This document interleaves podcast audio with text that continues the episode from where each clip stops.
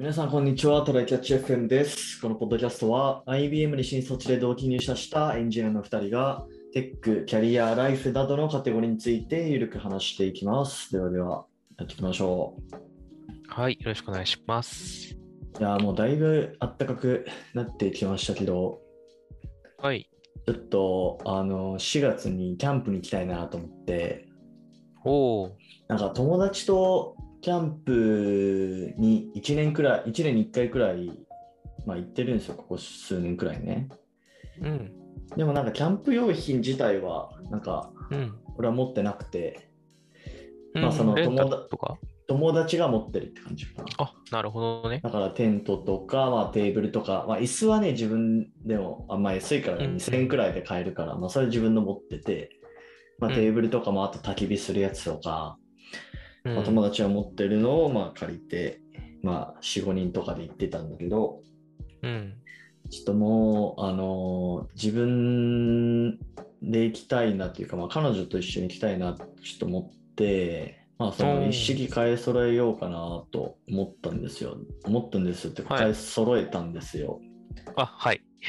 あう まあ、大体予算としては、3万、3万5千くらいだったかな。ん。あ、あ多分もっと初期費用そんぐらいなんだ。うん、もっとケチったらさらに安くはできると思うんだけど、まあ、アうんマゾンまであコスパ良さそうな、それなりなクオリティのやつみたいな感じで選ぶと、まあ、3万5千くらいになって、なるほど。で、まあ、買ったのは、えっ、と、ままずタープっていう、まあ、はいはい。知らないしそう知らない人はいるかもしれないけど、まあなんだろうな、まああの、そのバーベキューとかする時のなんか軽い屋根みたいな感じですね。まあ、テントはうんうんうん寝るだ、寝るためのやつだと思うけど、まあ、タープはそういう、ね、寝ない時に過ごすなんかところの屋根みたいなやつですね。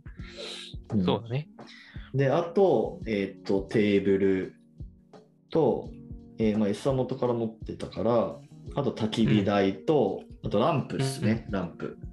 うん。うんうんうん。あとは、えっ、と、何買ったんだっけな。でもまあ、それくらいが、テント買わなかったんですよね、まだ。まあ、あのまだ、なんだろう、初心者だから、あの泊まりじゃなくてもデイキャンプでいいかなと思って。なるほどね。うんうんうん。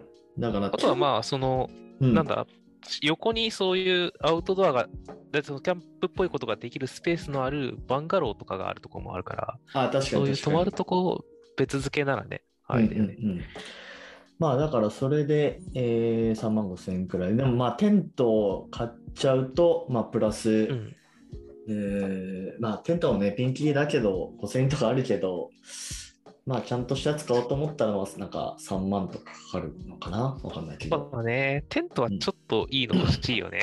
うん。うんうんうん寝るわけだからな。しかもテで、ン寝寝袋とかも始そうまりそうそう。そう、寝袋とか、その寝袋の下に引くマットとか、あるから、まあでも十分ね、あのデイキャンプだけでも楽しめると思うから、その料理とかしてね、うんまあ、まずはちょっとそこから始めてみようっていうことで、まあ、ちょっと来週、あのー丹沢湖のあたり、うん。まあ、都内から車で1時間半くらいかな、うんところにね、ちょっとキャンプ行ってこようかなと思うんで、ちょっとまたいいね。雑談であのご報告しようかなと思います。はい。はい。楽しみにしてえーます。はい。じゃあ、えっ、と、本題の方なんですけど、うん。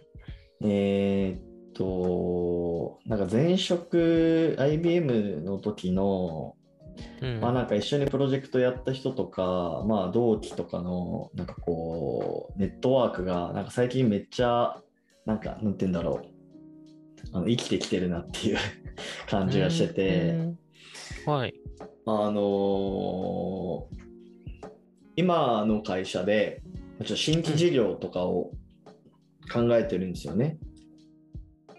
で、そのクライアントとなりうる企業に、あのーその IBM の時の同期とか一緒にプロジェクトやってた人が転職してたりするから、ああ、なるほどね。なんかすごいこうユーザーヒアリングがやりやすいっていうのがあって。へえ、確かに、あの、宮地とか特にね、あの、うんそういう自分の、えっ、と、なんて言うんだろうな、事業の領域、方の領域、テックの領域。域と、あの、その、事業としての領域の二軸ある中の事業の方とに近い方で転職してるから、はいはいはいはい。あのな、なんだろうね、そういう人脈の、あの、なんか、つながりみたいなのがうんうんうん行きやすいよね。そうなんですよね。うん。だから、なんだろうな。なんかやっぱり、あの、まあ、新卒でね、あの、うん大企業に入るって、なんか、こういうところのメリットやっぱ大きいなと思って。そうだね。やっうん。ぱりね、関わる人間の数が多いから、で、多分スタートアップとかに入ったら、あの、イベントに積極的に参加するとか、そういうところで作っていかないと、人脈ってあんまり増えづらいというか、なんか営業とかだったらね、増えるんだろうけど、まあそうなんだよね。エンジニア、そんなに、その普段外の人に触れないじゃないですかっていう話があるよね。そうそうそうそう。まあ、あの、なんだろうな、その、技術界隈とかだったら、うん、まあ、勉強会とかね、たくさんあるから、うんうん。まあなんか同じ方向を向いてる人にこう出会いやすいみたいなところあるかもしれないけど、うん。まあなんかそれ以外の、なんだろうな、それ以外のこう、業界って、うん。なんか結構、なんて言うんだろう、あんまり他の会社との交流を積極的にやるって、なんか、ない気がするんだよね。そうだね。なんか勉強会がある業界とない業界の差が激しいような気がするよね。なんか、結構するっていう業界も聞くは聞くんだけど、なんか、うち全然ないねって言ってる友達もいるもんな。そうそうそう。多分ね、まあそれこそ例に挙げると、例えば金融とか、うん、あんまりさ、なんか、なんだろう、あの、三菱東京 FJ の人が、三井住友の人となんか一緒に勉強会に参加するとかないんじゃないかな。なそうだよね。そうなのかもね。なんか、投資商品と金融商品に関する勉強会とかはあったりするのかな？どうなんだろうね。んあなんわかないな。うん。あ一緒にやるってそのなんか合同で勉強会やるってのはそうだよね。その第三者がなんか開いてそこにこうあの、ね参加するってのはあるかもしれないけど、うんうんうん、なんかそこがオープンな業界かどうかって結構ありそうだよね。なんかそうそうそうそう。うん。まあだからなんかそういうちょっと閉鎖的な業界とかだと、まあ、情報収集しにくいから、うん、まあそういうね、過去の、過去に一緒に働いてた人のつながりをたどって、あの、情報収集できるっていうのは、なんかすごいありがたいなって思って。そうだね。うん。やっぱり、しかも、あの、僕らが入ったとこって、あの、なんか技術だけの会社でもなかったから、まあ、あの、営業とエンジニアがいますみたいな会社じゃなくて、コンサルが結構がっつりいたから、そうだね。だ割から、なんか結構、その、なんだろう、転職先が、なんか幅広いよね。そうだね。なんかう、ん何でもあり得るって感じが。あるしなんか、マーケに行く人とかも、なんかそう、役職がかから変わる人も結構いたりするしね。コンサルじゃなくて。そうなんだよね。まあだから、あの時、ああの時っていうか、その、新卒1、2年目の時、うん。なんか、その、なんて言うんだろうな、その、友達を入り好みせず、なんか、いろんな人に絡みに行っといてよかったなとは思う。そうだね。まあなんか打算的な目的だけではないけど、そういう面としだけでも強いよねっていうのはうん。あるよな。やっぱり同期めちゃめちゃいたしね。なんか、そう、ねだからやっぱ、その中で結構派閥とかももちろん出てくるじゃない？なうん、だからまあ、やっぱり傾向としてはさ、やっぱエンジニアエンジニアで固まるし、コンサルコンサルで固まるし、みたいな。うん。のはね、うんうん。まああると思うんだけど、まあその時に、ちょっとなんだろうな、そのコンサルとか営業っぽい人にも、まあちょっと絡みに行っといてよかったなっていうのはね、思いますよね。そうだね。やっぱり、あの、新卒の方とか、まあ新卒終わっちゃった方も、うんあの、今からでも遅くないのでね、なんか、積極的にちょっと交流は広めにした方がいいと思いますね。いやもういつ何があるかわからんからね。そうね。まあ、なんか、なんだかんだ、それがどうしても苦痛な人はね、しょうがないけど、なんかやってみたら楽しかったりするから、なんか意外と、ね、意外といろんな人がいるよ、やっぱり。いて面白いし。当たり前のことを。なんかね、不思議なことしてるもん、会社の人。話を聞いてみると。ね、何何それみたいなことしてるから、意外と話をすると楽しいですよ。